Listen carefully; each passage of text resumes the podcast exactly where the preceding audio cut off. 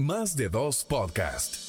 Un podcast no tan planificado pero sustancial. Un lugar perfecto para escuchar voces únicas y perspectivas interesantes, desde historias personales hasta reflexiones sobre temas de actualidad. Más de dos podcast.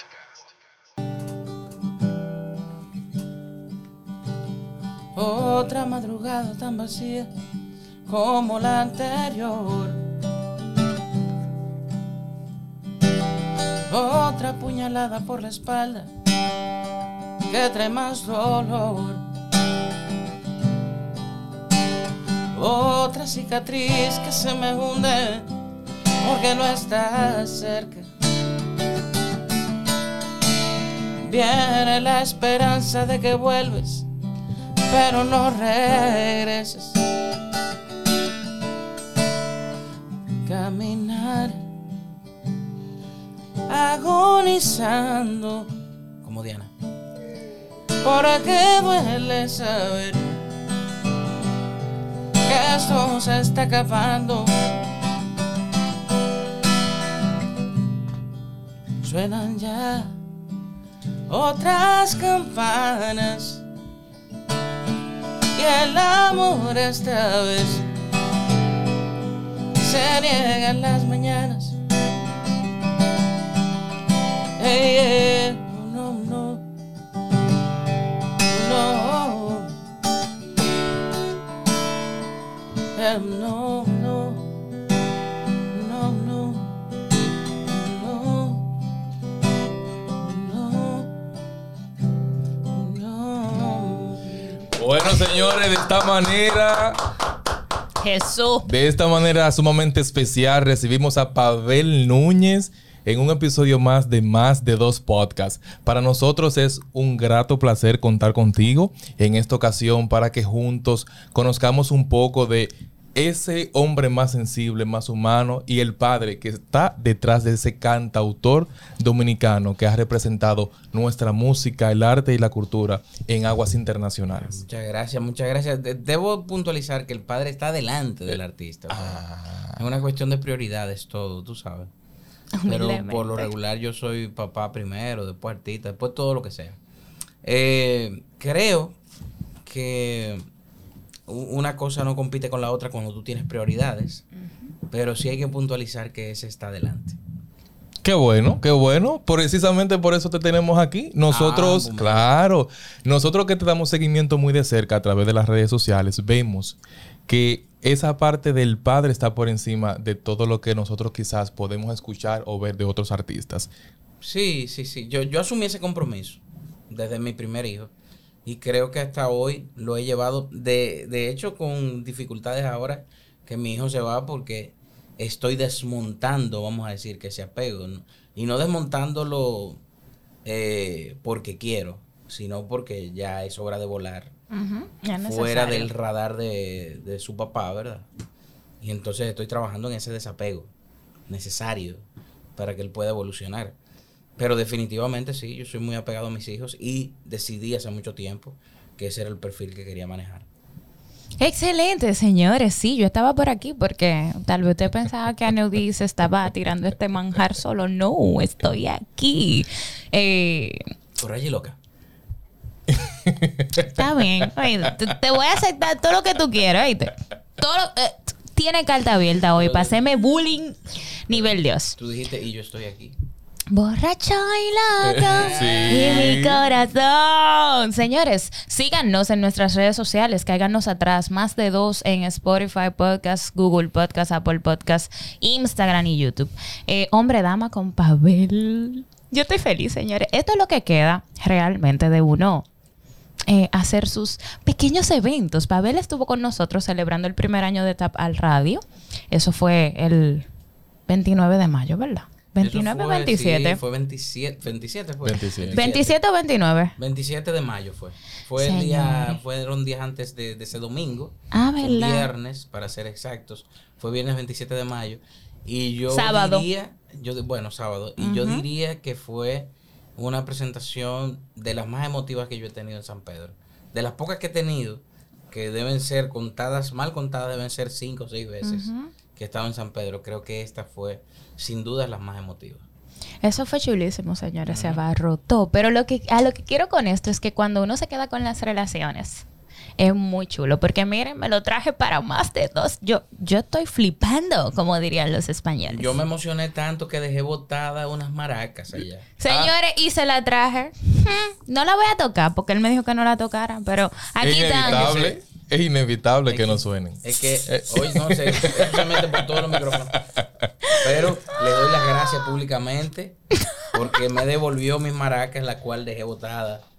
Eh, de hecho, ellas deben sentirse traicionadas. De la, emo- de la emoción, oíste. Fue una emoción. sí. No. Hmm. Di, di el detrás de eso que me dijo, mira, por favor, la maraca la necesita porque fue un regalo de... Y yo, ok, están aquí. Sí, yo sí. te la guardo. Esa maraca me la regaló Abril a mí. a Digo, propósito de que la- estamos hablando del buen padre, ¿verdad? La eligió ella. La pagué yo, pero como quiera, un regalo. Es un obsequio, es un obsequio se recibe, se recibe. O sea que sí. Hablando de todo un poco, es bueno contextualizar un poco a nuestra audiencia que quizás se ha sumado en esta ocasión con nosotros. Este segmento de El hombre dama llama a dar a conocer esa parte más sensible, más humana de las figuras hombres de poder que están en nuestra sociedad. En el caso de Paver Núñez, como cantautor dominicano, nosotros queríamos conocer y presentarles a ustedes quizás una parte o una versión que no todos manejamos al dedillo. Y es por eso que tenemos a Pavel en esta ocasión. Y es bueno que usted, como mencionaba Diana de manera inicial, nos caiga atrás en todas nuestras plataformas digitales como más de dos podcasts. Y en este mismo instante, si usted está interesado en recibir por acá con nosotros algún otro invitado o algún tema, déjenos saber en la caja de comentarios. Pavel, nosotros hablando de todo un poco, sabemos que tú eres un hombre muy, muy paternal. Entonces, ¿cómo se da en ti ese rol con tus hijos? ¿Tú eres papá? ¿Tú eres amigo? ¿Tú eres una combinación de los dos? ¿O tú sabes diferenciar el balance entre uno y otro? Mira, he, he aprendido con el tiempo que, que papá no puede ser amigo. O sea, y te lo digo, te lo digo desde el conocimiento de causa y de que es una de las cosas que también yo he desmontado un poquito con mi hijo mayor. Digo el mayor porque es él, él el que ha vivido las etapas, ¿no? O sea, eh, yo traté de ser su amigo, pero no, papá es papá. O sea, si tú de repente confundes esos dos roles y te pones en los zapatos del amigo, eh, esta paternidad moderna que desautoriza al padre y estructura un amigo ideal para el hijo, pues definitivamente está lleno de lagunas. Porque es que en la paternidad tenemos muy poco tiempo siendo amigos de los hijos. Entonces, al tener poca experiencia siendo amigos de los hijos, todavía no podemos dar ese paso. Es lo que yo entiendo de mi perspectiva. ¿Por qué? Porque se pierden muchas cosas. Se pierden muchas capas de valor en el intento de un padre y un hijo ser amigos. Hay algo de valor en, en mantener esa figura de protección a donde el hijo acude cuando necesita dicha protección. O sea, para los temas que él no quiere compartir con papá están los amigos. Están los amigos. Y eso hay que diferenciarlo porque cuando tú te conviertes en un amigo más, entonces pasas a hacer eso. Ya dejas de ser papá, Y hay un tema también el, de los roles y el respeto que juega uno con el otro. definitivamente. Eso no se puede perder. Tú tienes que empezar a respetar a los hijos y sus decisiones, porque también uno tiene que entrar en esa franja de respeto. Pero tú tienes que dejar claro cuál es tu rol en esa relación. Y que tú fuiste llamado a dibujar un camino por el cual ellos van a transitar si quieren. ¿Entiendes? Porque también eh, eso pasa. Los padres nos abrazamos a que el camino que nosotros dibujamos, ese tiene que ser y ya. No. Tú dibujas un camino para que él vea esa opción. Pero si esa opción no es la que le gusta, él se va a ir por otro lado. Definitivamente.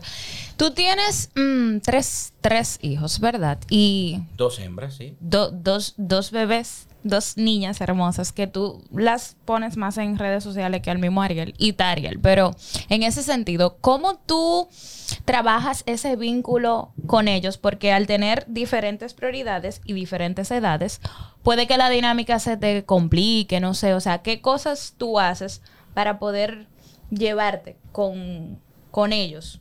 Yo- yo partiendo de- de que tienen una edad distinta. Yo defiendo mucho el protagonismo de cada momento. O sea, hay momentos en que Lil, que es la más pequeña, pues es protagonista. Hay momentos en que toda mi atención se, se vuelca a Abril, que tiene otras necesidades de una niña de 12 años, ya preadolescente. Eh, y hay necesidades de un adulto que recién acaba de cumplir 21 años, que yo tengo que afrontar de una manera diferente también. Entonces, yo creo que ahí es donde juega el balance, ¿no? Que no siempre es perfecto. O sea, porque obviamente tú tienes también que observar en el momento que tú estás fallando o inclinando la balanza hacia un lado más que a otro. En el caso de las hembras es un vínculo totalmente diferente al que yo pueda tener con Ariel. Eh, con Ariel yo siempre, él de niño se acordará de que yo fui plagosamente cariñoso, pero ya al ir creciendo, no es que nos vamos igualando, sino ni que él me va alcanzando, o sea, porque le No hay falta, forma, no hay forma, o sea, generacionalmente no hay forma. Pero eh, hay, por ejemplo, departamentos en los cuales él tiene ventaja. Yo no toco más guitarra que él, por ejemplo. O sea, yo, yo ya no voy a tocar toda la guitarra que él toca. Tendría que volver a nacer. Sí, claro. Y, y- y desaprender para volver a aprender. Entonces, eh, entiendo que eso es algo que él, por la información que posee, puede ostentar. Pero hay muchísimas cosas que, por cuestiones generacionales, él no va a poder alcanzarme. Entonces, yo tengo que, de alguna manera, tener un diálogo con él que no es el mismo que tengo con las hembras. Las hembras tienen otra forma de querer, tienen otra forma de abrazar, otra forma de plantear algún problema. O sea, cuando Abril se siente mal, es totalmente opuesto a cuando Ariel se siente mal. Y ahí con mis hijos es que yo me he dado cuenta qué tan diferentes somos hombres y mujeres. Perfectamente, sí, totalmente, es cierto.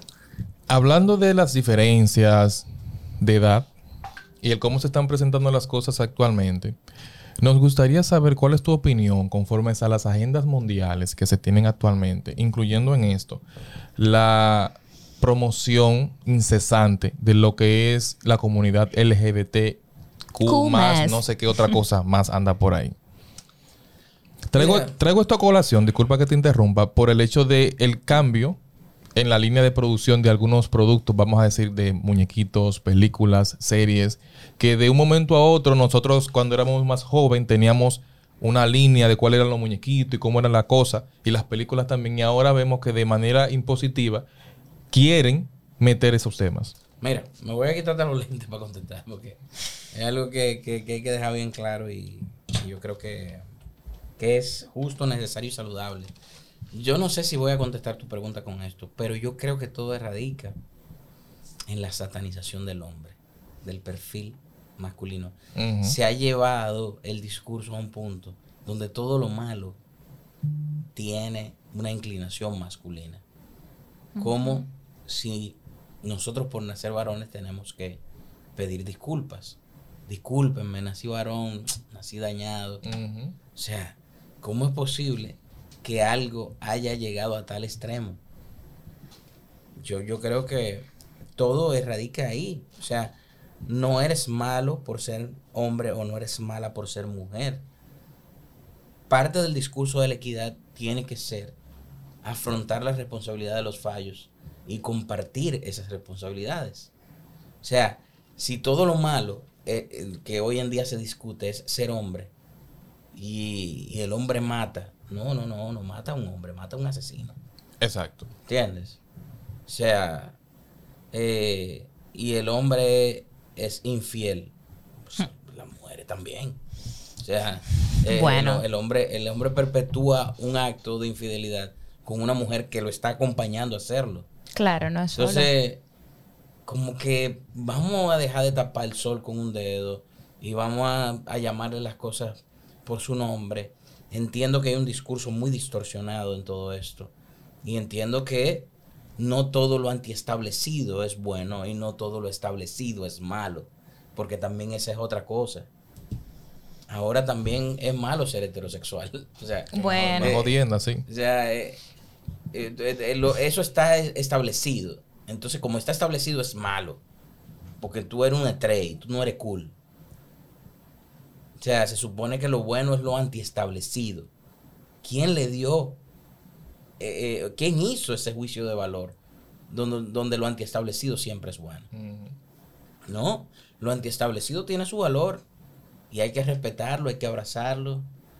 Yo tengo grandes amigos homosexuales que, con los cuales comparto y hablo sobre el tema y ellos mismos no están de acuerdo con muchas de las imposiciones. Ellos mismos dicen, o sea, lo dicen abiertamente. Ah, Hubo un amigo mío eh, eh, gay, abiertamente gay, que me dijo, man, yo, yo soy homosexual y me alegra mucho que tú me aceptes, me abraces como lo haces, con tanto cariño, con tanta... eh, pero yo no estoy así, fueron, fueron los términos que utilizó. Yo no estoy a favor de la mariconización. Wow. O sea, yo dije, men, lo está diciendo, O una persona que forma parte de lo, ellos lo está mismos. Un homosexual. Y yo le dije, ¿cómo así? Espérate, repítemelo, barájamelo mal paso. Me dijo, no, no, no, no. Que yo soy una persona con una preferencia sexual. Pero yo no estoy en pro de una transformación sexual de otros. Ni, ni, ni quiero imponer Imponer. que yo soy de tal manera y tú también tienes que serlo. Yo simplemente, yo, yo estoy conforme con que tú me aceptes. Y eso me parece digno. Sí, es digno de la verdad. La verdad que sí. Hablando sobre eso, sobre las agendas mundiales y el hecho de querer normalizarlo todo, tú que eres papá, ¿cómo proteges o cómo trabajas el preservar la inocencia en tus hijas en ese sentido? Porque ya Ariel es adulto, como tú bien dices, y él tiene como forma de saber identificar qué lo que, pero en el sentido de las chicas, de las niñas, que, ¿cómo tú trabajas el preservar la inocencia a pesar del bo- bombardeo constante que hay de todas estas agendas? Yo trato hasta donde puedo, porque eso es imposible. Y más en un tiempo de tanta información. Yo lo que creo es que los padres, más que protegerlos o protegerle la inocencia, tienen que enseñarle a los niños criterios de cómo ellos pueden defenderse y alejarse de eso. Yo creo que más, y la cosa está tan peluda como, como Sí. por llamarlo de alguna manera, que hay tanta información a la cual ellos tienen acceso que tú no tienes, que lo que tú tienes es que fomentar en ellos el balance de lo bueno y lo malo para que ellos sepan a qué inclinarse. Porque hemos visto padres maravillosos y eh, personas con una crianza de hogar increíble que salen de ese hogar totalmente constructivo a ser autodestructivos, donde no hay ninguna justificación de pérdida. Para mí el tipo que me venga a decir yo soy malo porque a mí me criaron mal, No tiene No, valor, no, no. no, para mí no tiene ningún tipo de valía.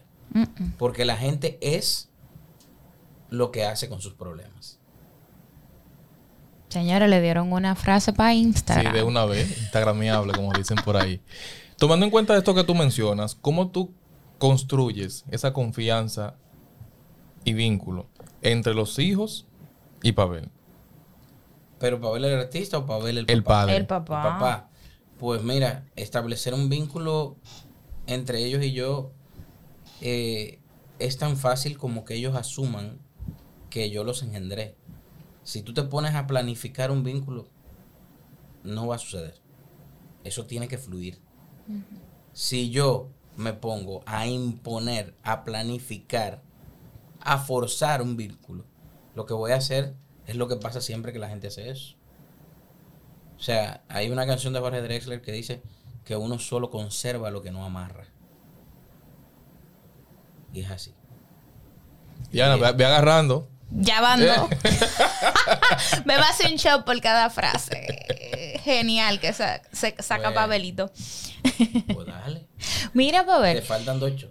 Faltando. No, pues digo. Yo no lo te- te- te tengo. lo tienen ¿verdad? falta porque no, no se lo Sí, es verdad, porque no me, lo, no me lo he bebido. ¿Y tú quieres beberte ahora? Diana, me- pero nosotros estamos en peligro aquí. Yo no. Estamos corriendo peligro. ¿Qué te No, pero Diana no suele tomar. Óyelo. No, Eh. pero él me quiere, él, él me quiere pintar como una, no sé, eh, masculinidad positiva.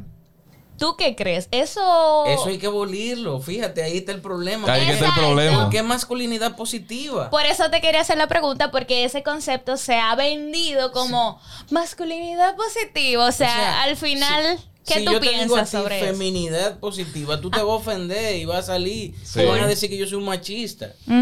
Porque si tú hablas de masculinidad positiva es porque lo que se tiene es una masculinidad negativa. Exactamente. Entonces, ¿por qué ponerlo en negativo? En el momento que tú me dices a mí, tú eres pro masculinidad positiva, pero tú me estás diciendo que yo soy negativo, que yo estoy dañado. Eso es lo mismo que a mí no me gusta que me digan bohemio. Pues yo- Ay. yo, soy cantautor, yo no soy bohemio. ¿Por qué? Porque cada vez que alguien sale dañado en la familia, siempre dicen, él es como medio bohemio. alma libre". Verdaderamente. O sea, mi- mi Es hermano, verdad, es verdad, es a- cierto. Si a usted le dicen bohemio, alma libre, no se sienta bien. Que no están hablando bien de usted. Ay, Dios, alma es libre. verdad. Ay, Dios. Alma libre. Alma- es verdad. Oye, alma libre es el sinónimo de todos los problemas que Ay, puedan venir. A mí me han dicho alma libre, ¿viste? A ella le han dicho alma Qué libre, ¿verdad? preocupante. Eso es preocupante. Tú tienes que revisar. Mira, tú tienes que hacer un listado de por, oye, de cuáles son las cualidades tuyas que te hacen un alma libre. Hacer un mapeo. Ay, Dios mío, qué De- difícil. de- me dicen alma libre, déjame ver qué es lo que yo hago. ¿Y por qué tú me Espera. dices así? No, no, no, no, no, pero eres tú misma, como, espérate, yo tengo tres meses que ver. Mira- mirar hacia días. adentro. O sea, cuando, cuando tú haces un mapeo, que tú dices que yo tengo tres meses bebiendo diario, Eso no. eh, no, está bien, te estoy diciendo lo que Random, random, ¿verdad? Eh, qué sé yo, como que últimamente me levanto a las 12, mis días empiezan realmente de manera regular, empiezan a las 2. Y tú empiezas a caer en, cuenta lo que es alma libre. No es bueno. No, No. no, es Entonces- productivo. Entonces, yo que me levanto a las 7 y 15, todos los días tengo ese reloj biológico, eh, que trato de practicar el instrumento cuando puedo, obviamente, porque a veces no tengo tiempo, pero de, trato de, de practicar, de sentarme a componer, de hacer un sinnúmero de cosas que van en contra de la naturaleza del alma libre. También no puedo aceptar ser llamado, tú eres de la masculinidad positiva. ¿Por qué? No, no creo en ello. Hay, hay, hay, eh, hay, eh, trampas retóricas. Jesús. Diana, Uy. tú vas a tener que prepararte. Tú vas a tener que prepararte. Hablando de trampas y situaciones que se presentan, me gustaría saber cuál es tu mayor preocupación, porque tú has mencionado aquí algunos puntos y nos gustaría que eso quedara claro. Tomando en cuenta lo que tus hijos están recibiendo y la experiencia que tú tienes como padre, cantautor que eres también, ¿cuál es la mayor preocupación que alberga tu corazón? Mira, mi preocupación como padre sería que mis hijos no asuman con responsabilidad cualquier postura elegida. Porque el problema no está en ser o no ser. El problema está en que en nuestra sociedad hay una muy poca responsabilidad de lo que somos. Si yo elegí ser músico, yo tengo que responsabilizarme de eso. Tengo que saber el peso social que eso tiene. Si yo me voy a dedicar a la canción mediática, entonces eso es lo que yo soy. Yo decidí hacer ser urbano, tener un perfil, que la gente baile. Y me parece genial también.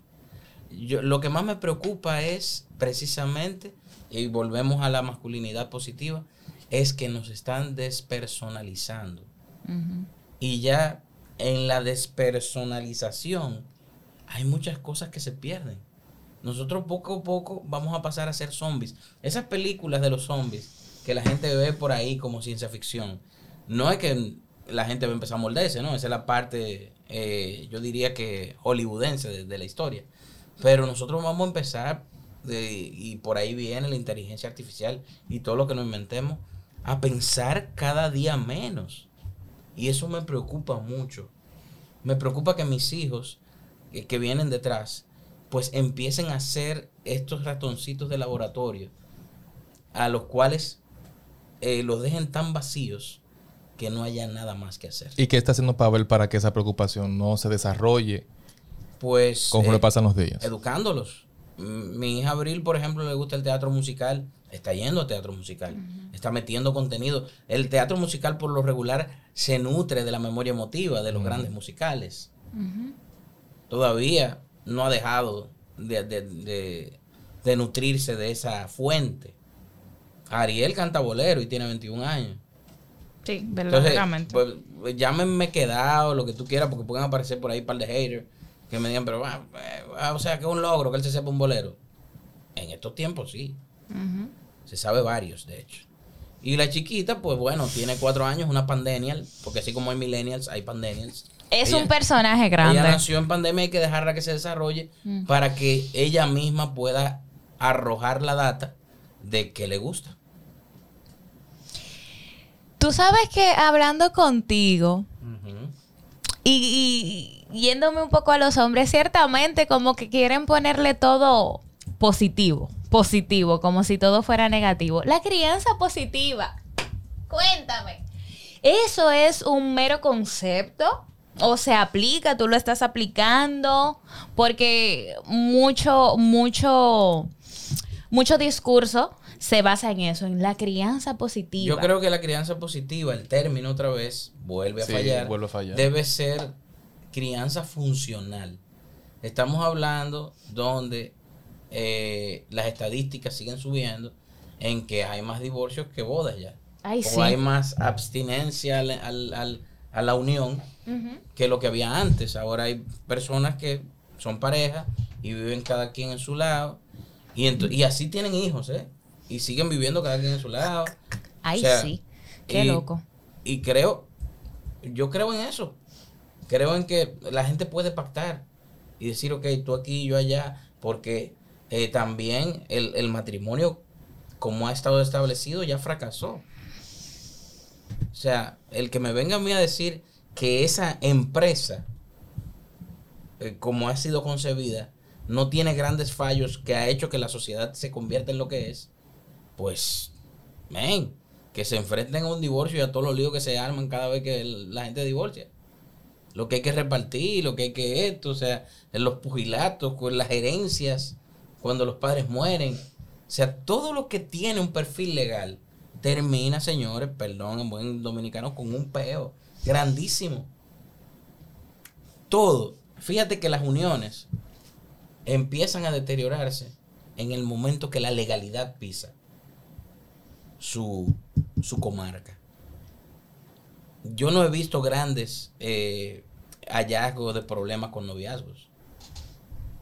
Ay, ay, ay. La cosa empieza a complicarse cuando esto se convierte en una sociedad por acciones. Que hay que repartir bienes, Ajá. que se queda contigo, que viene conmigo. Dense cuenta de eso. Y el que quiera, obviamente, argumentar y decir, ah, este hereje, eh, cantautorcito de pacotilla, No. puede hacer. No, bueno, te estoy diciendo como. ¿Cómo la gente cómo la gente emitiría el puede comentario? percibir, eh, es que sabe él de lo que es la estructura familiar milenaria. Bueno, pertenezco a. Y tengo tres hijos. Entonces, creo que eh, hay que empezar a, redi- eh, a redireccionar y a definir de una manera diferente qué es una crianza, positiva o no. Yo creo en lo funcional. Hay muchas familias disfuncionales que han logrado salir a flote en base a las herramientas que van adquiriendo. Hablando de herramientas, de funcionalidad, hablando de la virtualidad Y y lo que esta está trayéndonos. Antes de llegar a la virtualidad, nos gustaría saber cómo tú, tomando en cuenta la experiencia que tienes y ese don de poder componer, ¿qué tú prefieres? ¿Amar a la antigua Ay, hombre. o amar en estos tiempos con esta inteligencia artificial? Di que por cha, mi amor. por y si tú vas a amar a la antigua, ¿cómo tú le responderías haciendo uso de la guitarra? aprendí a vivir sin ti.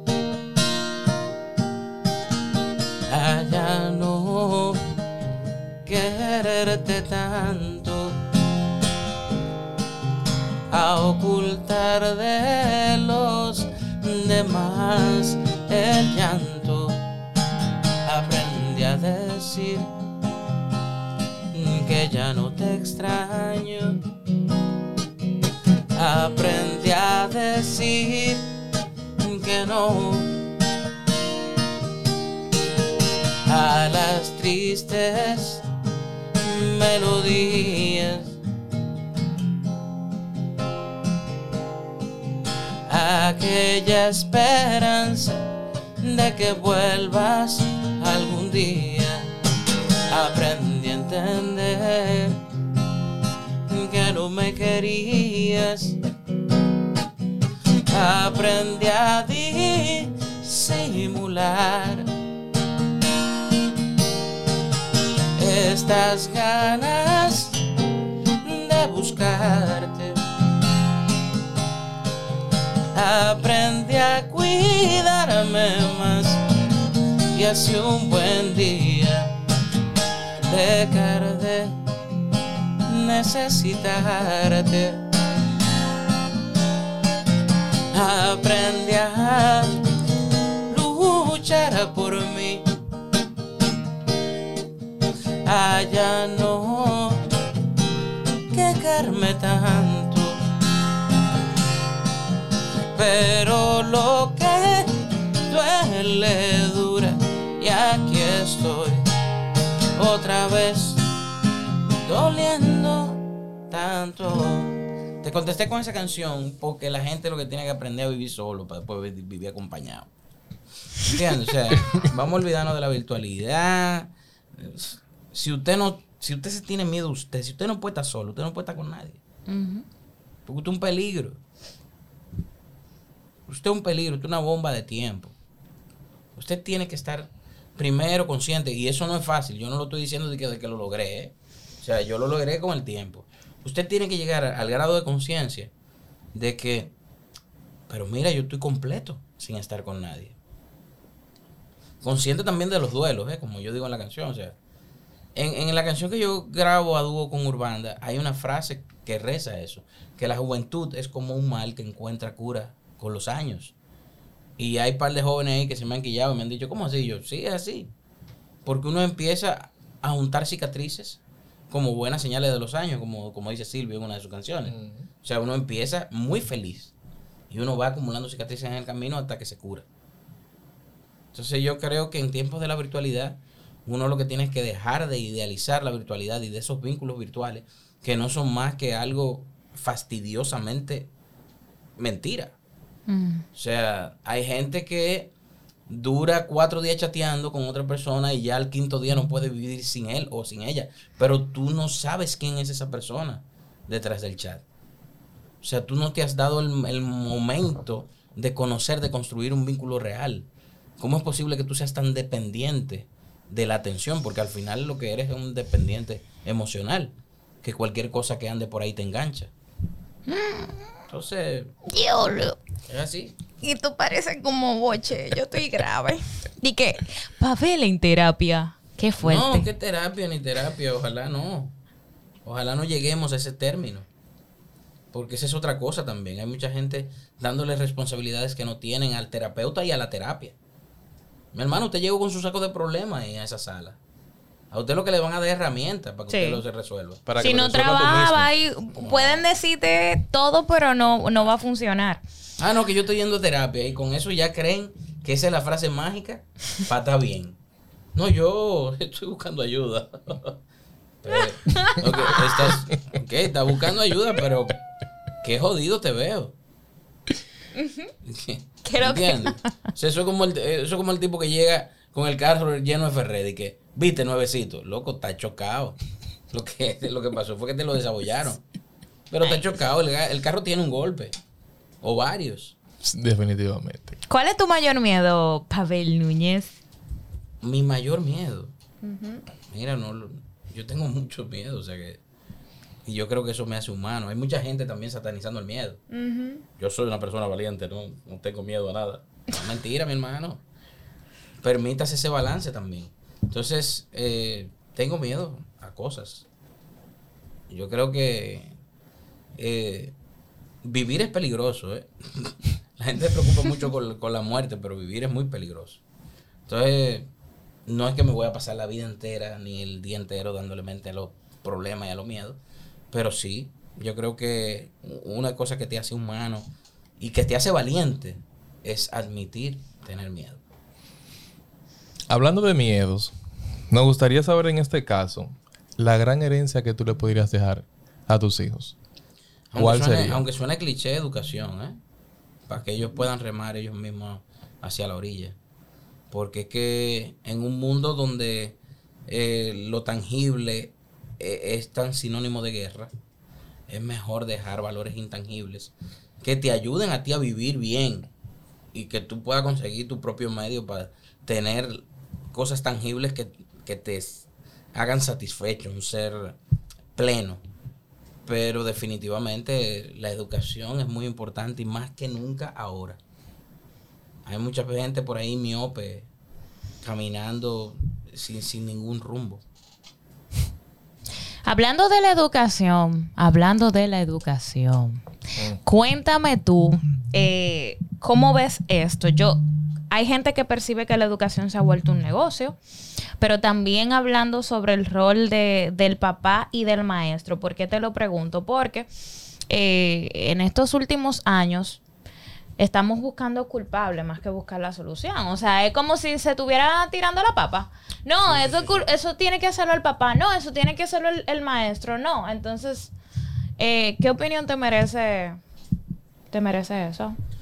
Eh, yo creo que en un mundo donde la gente se escuda diciendo que el otro fue el que falló, pues hay muy poco que hacer, ¿no? O sea, yo creo que debemos llegar a un punto de conciencia colectiva y a eso voy a volver a, lo que dije hace un rato, donde todo el mundo se responsabilice de lo que es y de lo que hace. O sea, si nosotros vamos por la vida diciendo que esto pasó porque la culpa fue de aquel, vamos a coger lucha. Yo creo que nosotros tenemos que empezar como seres humanos a fabricar un perfil que nos permita decir, mira, perdóname, te perdono, pero perdóname por esto, por esto la gente siempre va a los encuentros a que le pidan perdón. Hmm. Nunca acude a la cita a perdonar, sino a que le pidan perdón. Oye, qué diferencia tan abismal en un mismo concepto. Yo vine a que tú me pidas perdón, pero eso no quiere decir que yo te voy a perdonar. O sea, te puedo decir de la boca por fuera, sí, te perdoné. Pero me quedo con los rencores, con, con todo ese malestar. Y te lo digo porque yo soy un termómetro a través de mi oficio de todo eso. A la gente le, cuesta pedir perdón, por un lado, y también le cuesta perdonar. Entonces, al final también el concepto perdón se ve muy lacerado y con mucha responsabilidad. Tú mencionabas el hecho de que debemos diseñar o tener un perfil muy definido al tema cuando hablamos de educación. Y para nadie es un secreto el hecho de que el Ministerio de Educación actualmente ha invertido mucho dinero y recursos fuera de lo económico para poder garantizar una calidad un poco sostenible. Tomando en cuenta la perspectiva y el panorama que tenemos actualmente, si a ti se te presenta la oportunidad de poder ser mañana ministro de Educación, ¿cuál sería ese gran aporte que tú le dejarías a República Dominicana? Lo primero que yo haría es dar un discurso donde yo deje bastante claro que el ministerio, ni ningún ministerio tiene la responsabilidad de educar. Se le llama Ministerio de Educación, pero debería llamarse Ministerio de Información, porque no es lo mismo ser un ser humano informado a ser un ser humano educado. La educación es integral, no es de un colegio, no es de un ministerio buenos días, buenas tardes, buen provecho, pase usted, no viene de un ministerio ni de un 4%. Viene de una formación. Hay mucha gente informada, mucha gente informada, geniales, con un nivel intelectual grandísimo, muy mal educadas. Realmente. Que no tienen ningún tipo de educación que simplemente tienen información y tienen un oficio. Y son grandes profesionales. Pero eso no los hace educados. Entonces, en el momento que tú, desde un ministerio, dices, yo soy el ministro de educación, o este es el ministerio de educación, ese es un título gubernamental que se rige solamente en esa comarca. Lo que tenemos que tener en cuenta es que la gente que trabaja en muchos ministerios aquí no le hacen honor al mismo ministerio. Entonces, ¿de qué estamos hablando? Desconocimiento total del concepto de, la entidad a la cual representa. O sea, yo creo que eh, primero la educación tiene que dejar de ser un tema de conversación en base a un ministerio. La educación tiene que ser un fenómeno colectivo, de siembra colectiva donde la gente entienda que, que muchas, muchas veces la educación es no tratar de educar a una persona que tiene criterios diferentes a los tuyos. Tú eres educado en base a un perfil. Tú tienes que dejar que la otra, la otra persona también se eduque en base al suyo, a sus limitantes, porque todos las tenemos. Señores, ¿qué es esto? Eh, ¿cómo, cómo, ¿Cómo ha tomado este rumbo? Yo estoy anonadada con Pavel, pero ahora vamos a hacerlo más suavecito, ya que salimos como de la zona de fuego. Eh, ¿Cómo tú defines un momento en calidad en familia? O sea, ¿qué no, qué no puede faltar para que tú digas, ok, este momento con mis hijos o con mi ser querido es de calidad? ¿Qué debe, qué debe primar en ese momento? Buen humor, que la cosa esté como destensada, tú sabes. Netflix ayuda mucho. Tiene Netflix and chill. Sí, porque es que hay muchísimas cosas. Así como, hay, como, como tú encuentras cosas que no sirven mucho en Netflix. Hay muchas cosas chéveres. O sea, poder ver una película en familia, poder tener un momento ordinario, hace que la familia sea extraordina- extraordinaria. Yo entiendo que una familia extraordinaria está construida de muchísimos momentos ordinarios. De hacer un barbecue, eh, sentarse a ver la película, eh, salir a pasear, a veces hasta gastar gasolina con, con los niños en el carro. Ya. Eso, interactuar, escuchar. Tan simple como no me sentí bien con esto o me gusta ir contigo a tal sitio.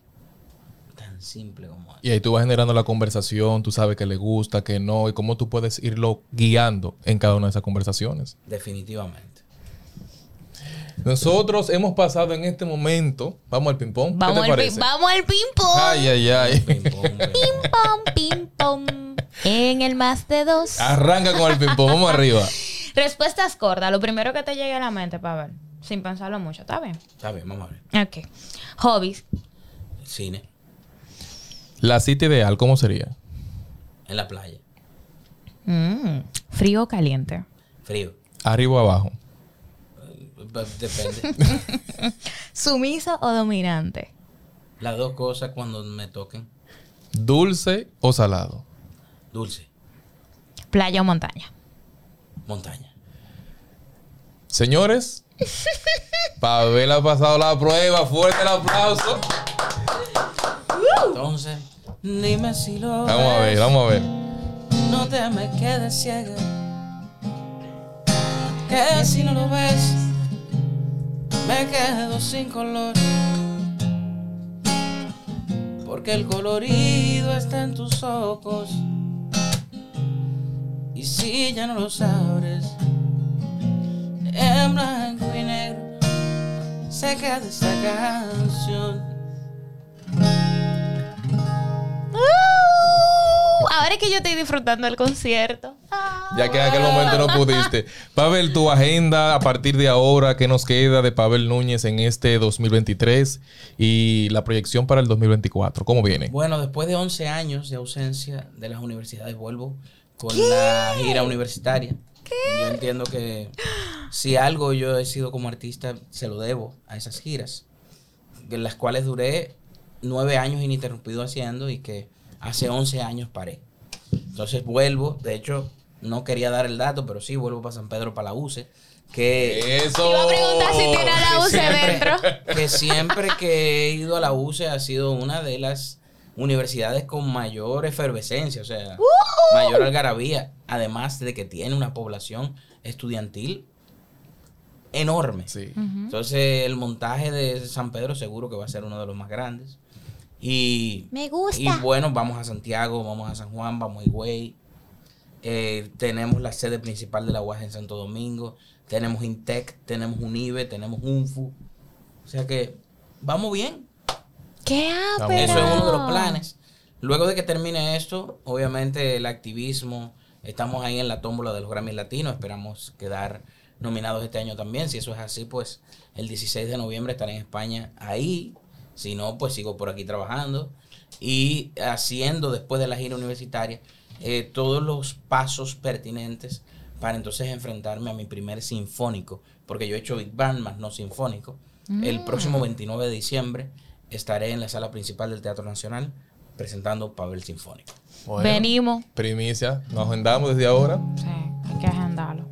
Diana, vamos a dejar esto hasta aquí. ¿Qué te parece? No quiero. Tú no ves que yo me estoy haciendo Ella la no quiere olla? que yo cierre. Dije, "Mm, un poquito más. Pavel, muchísimas gracias por acompañarnos en esta entrega de Más de Dos Podcasts y a ustedes les invitamos a continuar en sintonía con nosotros a través de nuestras redes sociales como Más de Dos Podcasts, un podcast no tan planificado. Pero sustancial. Nos encontramos en la próxima entrega. Hasta luego. Más de dos podcast.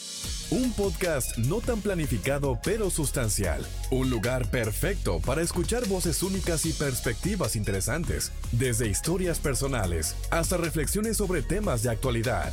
Más de dos podcast.